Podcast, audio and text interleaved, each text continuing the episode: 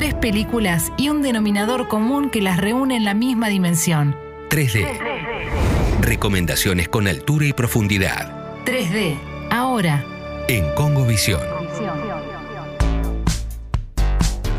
Sí, sí, sí, 12.35 del mediodía y seguimos con mucho más con Govisión. Eh, Claro, estamos preguntando por sorteos. Doble sorteo, bebé, doble sorteo, papá. El primero es una bufanda recopada de Gryffindor de Harry Potter con una taza que hace juego porque se reestrena Harry Potter y la piedra filosofal en el cine. Y a propósito de eso, estamos preguntando qué película les gustaría que regrese. Además de este eh, sorteo, tenemos uno segundo, que es de 86 coleccionismo. Estamos sorteando las figuritas, el álbum de figuritas del hombre araña, de Spider-Man.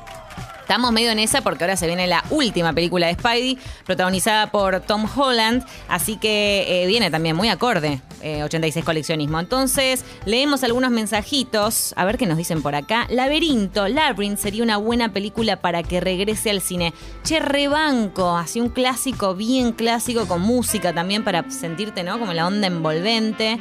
eh, con David Bowie, me fascina. Peli que querría ver es Frozen. Ay, Tini, eh, mi alma gemela. A María un karaoke en li- de Libre Soy, todos cantando y bailando en la sala. ¿Sabes que sí? ¿Sabes que re? Uh, sí. Libre soy, Sí. no puedo Me encanta, yo voy a una sala en Libre soy, Libre soy. libre soy. Mm, qué lindo esto. Libertad sin vuelta atrás. Sí.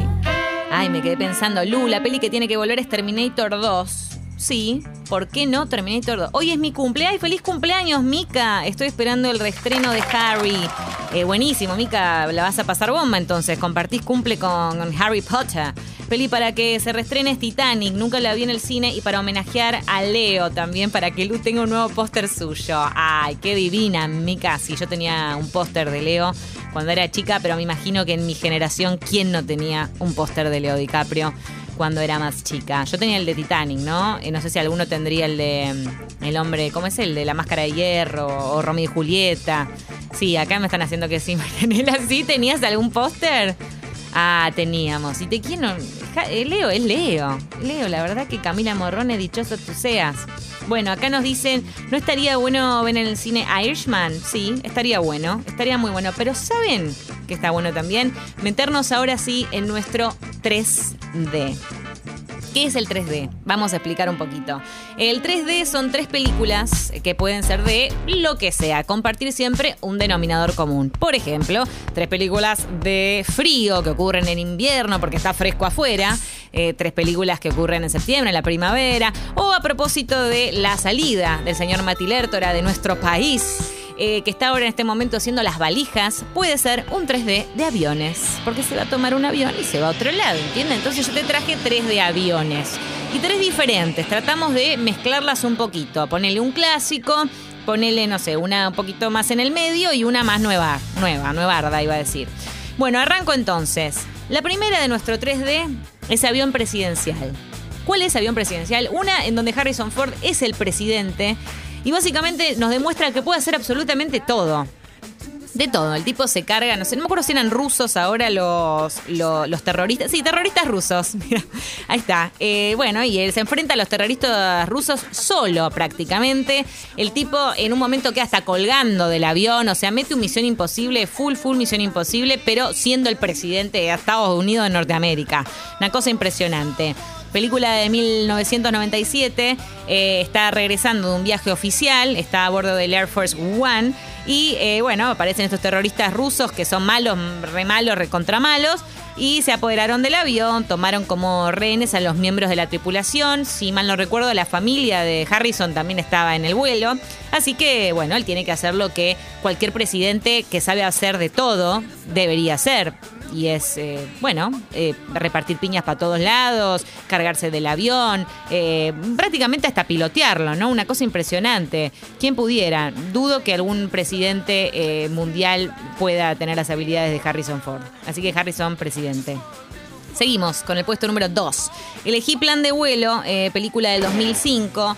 Eh, porque tenemos, por un lado, las películas de aviones en donde los protagonistas, eh, eh, bueno, se enfrentan, se encuentran en una situación y una clásica o típica de acción en donde tienen que, de alguna manera, eh, resolver a través de piñas, patadas y demás. Este, eh, y bueno, y tenemos una con pochoclo, pochoclo, pochoclo. Después tenés el otro estilo de películas, que es la que traje ahora, en donde el protagonista o la protagonista se encuentra en una situación eh, contrarreloj, ¿no? También, en donde tiene que resolver algo y nadie le cree. Siempre es como la que está recontra mega sola y eh, pasa algo en donde todos son desconocidos menos esta persona.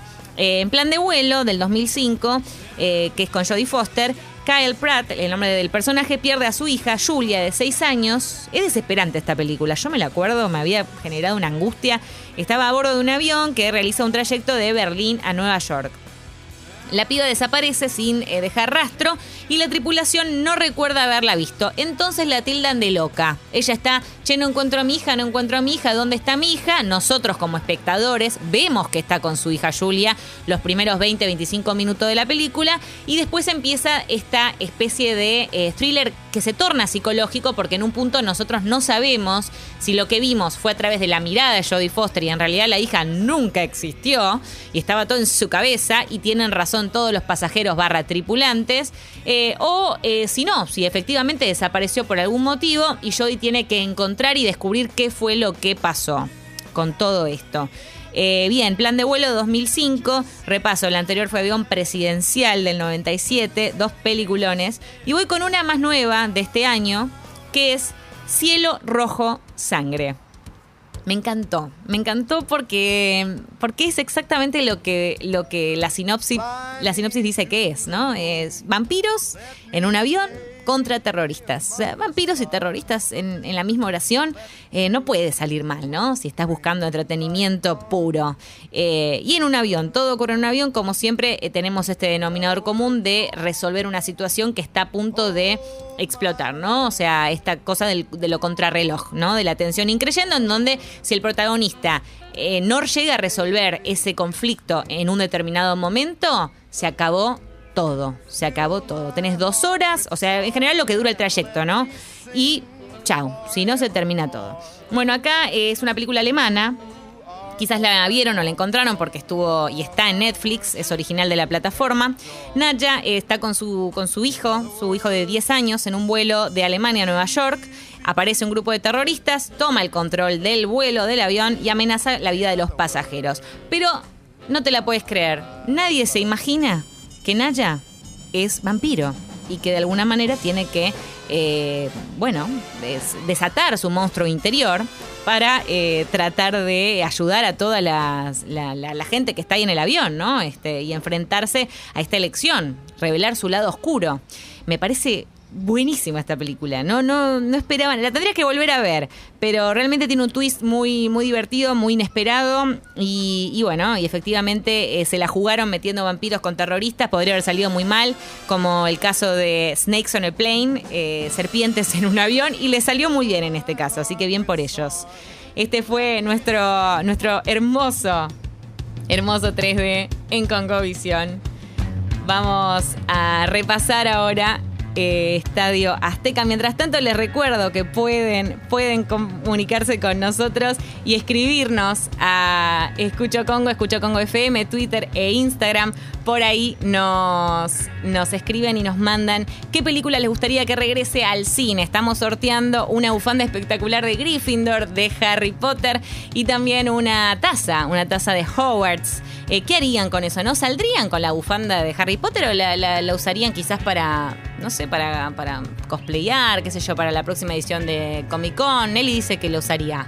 ¿Sí usaría usted una bufanda de Harry Eh, Potter? ya fue, sí, para la moto, eh, me parece que recontra garpa, ¿viste? Te lo, te lo pones en la camperita, así medio para el cuellito, y va como piña. Tengo una pregunta para usted. En una cita, frío, ¿se pondría la bufanda de Harry Potter?